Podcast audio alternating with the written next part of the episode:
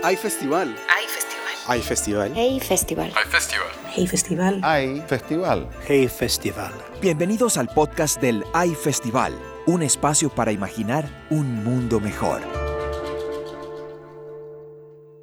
Aquí estamos en Las historias de nuestra historia, el podcast para conocer quiénes somos de manera divertida.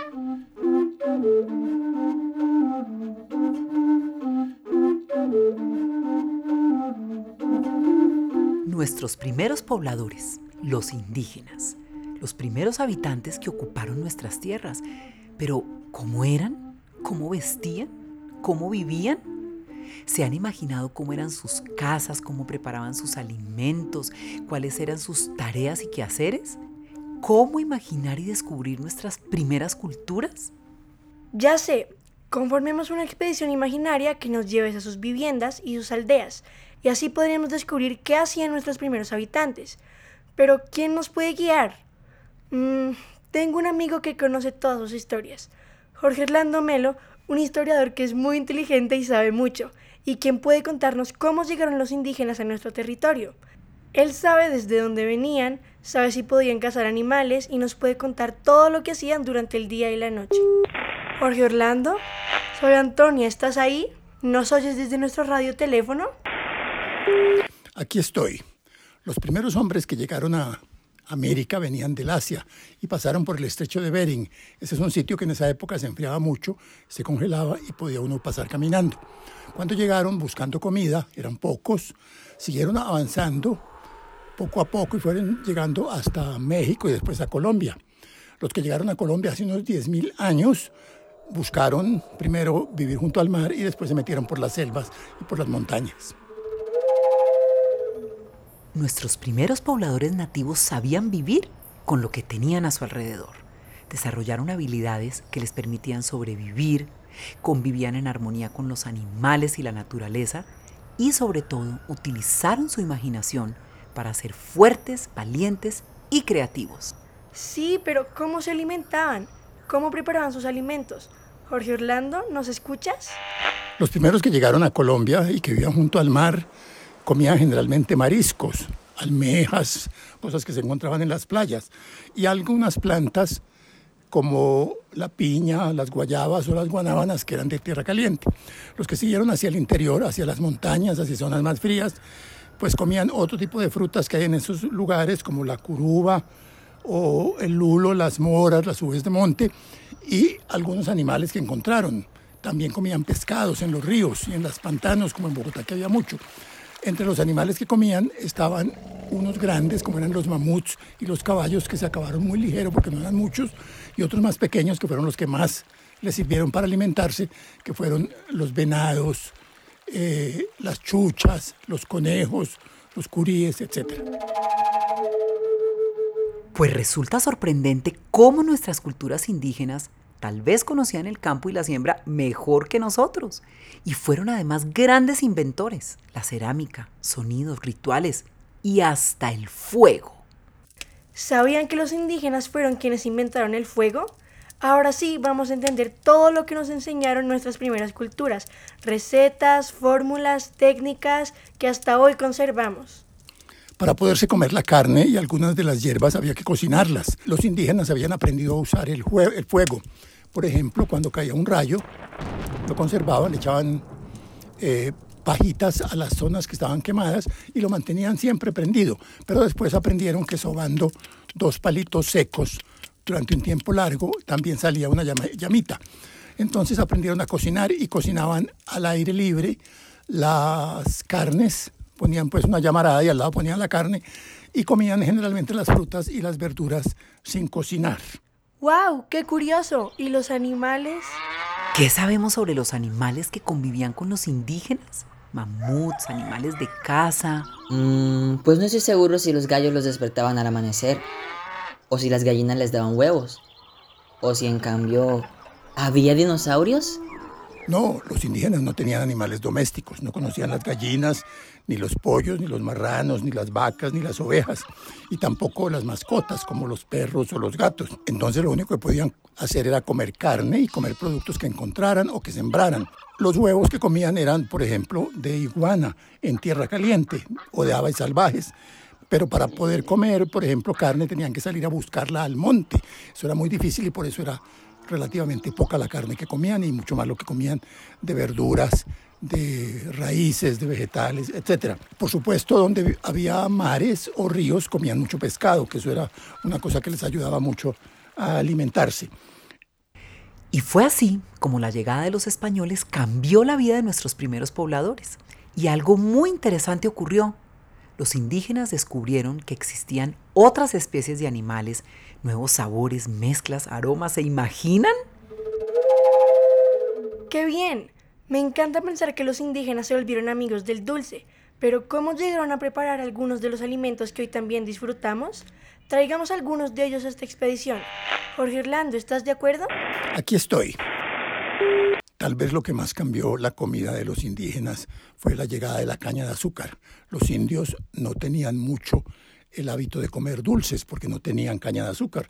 A veces usaban miel de abeja que encontraban en los panales en la selva, pero no era muy abundante y era producida por unas abejitas chiquitas que llamamos hoy angelitas, que no tienen aguijón. Pero los españoles trajeron la caña de azúcar y se volvió una cosa muy común en toda América, se sembraba en todas partes porque se volvió uno de los sabores favoritos. Precisamente como había tanta fruta, todas las mujeres se acostumbraron a cocinar haciendo un almíbar de agua y azúcar y metiendo allí el tomate de árbol, el lulo, la curuba, el durazno, la breva, tanto las frutas americanas como las frutas españolas. De manera que se acostumbraron a comer dulces e inventaron incluso un dulce tan especial como el bocadillo. El bocadillo es un dulce hecho con una fruta americana, la guayaba, a la que se le añade la caña de azúcar, que permite hacer una pasta dulce, que es una cosa que comemos con mucha frecuencia. También los españoles eh, trajeron el arequipe y también esta mezcla de cosas españolas e indígenas a veces produjo cosas eh, muy novedosas y muy sabrosas. Por ejemplo, eh, mezclaron el horno, que era una cosa española, y empezaron a hacer panes ya no solo con trigo, que era el producto europeo, sino hacer un pan de maíz y hacer pan de yuca, que resulta teniendo un sabor bastante diferente que los españoles no conocían. De manera que la mezcla de lo español y lo americano resultó en algunos casos una mezcla muy novedosa y atractiva. Atención, con toda esta información tenemos que investigar qué fue lo que realmente ocurrió a los indígenas con la llegada de los españoles. Nos han contado que además de haber aprendido, también tuvieron que defenderse y proteger lo que tenían, sabían y conocían. ¿En serio? ¿Pero qué pasó con sus viviendas, sus cultivos y sus creencias? Los españoles pues querían hacer que los indios los obedecieran y se convirtieran como en especies de siervos de ellos encontraron a los indios que andaban desnudos y que tenían otras creencias y que parecía que tenían muy poca tecnología, muy pocos avances. Entonces los españoles pensaron que los podían hacer obedecer para que les pagaran tributos, les entregaran el oro que tenían y además les ayudaran a buscar más oro en las minas de América. Los ah, americanos habían aprendido a manejar el oro. Ellos habían encontrado oro y cobre y descubrieron que con el fuego se ablandaba y se podía moldear para hacer eh, objetos bonitos que servían para sus rituales religiosos o para los entierros o para adornar el cuerpo. Los españoles pensaban que eso los iba a poder eh, dar la oportunidad de volverse muy, muy ricos y por eso le pedían a los indios que le trajeran todo el oro que tuvieran. Y para eso trataron de hacer que los indios se sometieran a ellos, les obedecieran. Y les hicieron la guerra continuamente para obligarlos a obedecer. Los indios en realidad no podían ganarle a los españoles, no podían defenderse porque no tenían ni caballos, ni armas de fuego, eh, ni perros y además hablaban idiomas muy distintos entre ellos. Los indios eran una cantidad de pequeños pueblos que hablaban lenguas diferentes, que a veces no se entendían el uno con el vecino, mientras que los españoles eran un solo grupo que tenía caballos y que tenía además armas de fuego. De manera que los españoles finalmente ganaron, la mayoría de los grupos indígenas se sometieron a los españoles y les obedecieron y algunos pocos siguieron rebeldes durante toda la colonia, durante centenares de años, eh, haciéndole guerra a los españoles, pero la mayoría les tocó someterse. Mm, fueron épocas difíciles para nuestros indígenas. Cuentan que los españoles trajeron esclavos para buscar oro y descubrir nuestra riqueza. Fueron muchas las batallas que tuvieron que enfrentar nuestros aborígenes. Sí, hemos escuchado mucho sobre la esclavitud. Tal vez, si escuchamos a Jorge Orlando, podremos entender mejor qué ocurrió con sus tradiciones. Bueno, los españoles le ganaron a los indios, se quedaron con sus tierras, le dejaron a los indios generalmente un pedacito chiquito que llamaban el resguardo para que siguieran sembrando y el resto de la tierra se la dieron a los españoles para que cuidaran allí las vacas y los animales que traían de Europa. Eh, entonces los españoles hicieron que los indios cambiaran, que aprendieran la religión, que ellos traían la religión católica y dejaran sus religiones tradicionales y que dejaran de hablar sus propios idiomas y hablaran español. De manera que convirtieron a los indios en sus sirvientes y sus eh, trabajadores. Los españoles, aunque pudieran poner a trabajar a los indios, encontraron que rápidamente estos hacían falta, que eran, se volvían muy poquitos.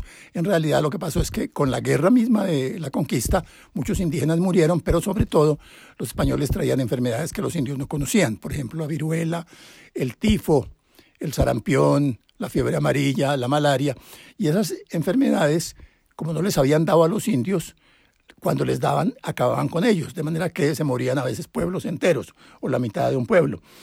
Entonces, como se les acabaron los indios, estaban acabando, ya no había y bastantes indios para llevar a las minas, muchos decidieron traer hombres de África esclavizados y los compraban y los vendían a los mineros y a los propietarios de tierra para que les sirvieran de trabajadores. De manera que así acabó esto, convirtió en un país en el que los españoles mandaban y los indios los esclavos y los mestizos eran los que obedecían hasta que llegó la guerra de independencia y empezaron a mandar los americanos, eh, digamos, blancos eh, y no los españoles. Pero todo esto tiene mucho que ver con la idea desde el comienzo de que los españoles eran mejores que los, que los indios y que los esclavos, que los españoles eran más inteligentes, más capaces, y hoy sabemos que eso no es así, que todos los hombres son iguales, y en cierto modo por eso fue que se hizo la guerra de independencia, para que pudiéramos empezar a vivir en un país en el que se pensara que todos éramos iguales. Pues los indígenas perdieron muchas cosas, perdieron el idioma, perdieron la religión, perdieron sus tierras y perdieron su libertad.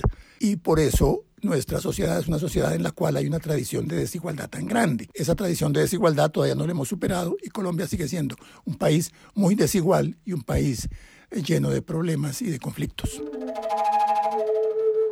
Es así como conocer nuestras culturas indígenas nos enseña algo fundamental. Los primeros pobladores de nuestra nación sabían vivir con lo que tenían, defendieron sus conocimientos y nos siguen enseñando que nadie nos puede quitar lo que nos pertenece. Así es, conozcamos, protejamos y defendamos nuestros saberes y nuestro conocimiento. Cambio fuera y hasta la próxima. ¡Hasta la próxima! Realización Camilo Giralt. Producción general Ojo por Ojo Multimedia. Dirección Gustavo Gordillo. Agradecimientos a Fundación Plan. Producción ejecutiva Cristina Fuentes Larroche e Isara García. Y en la creación quien les habló, Ana María Aponte.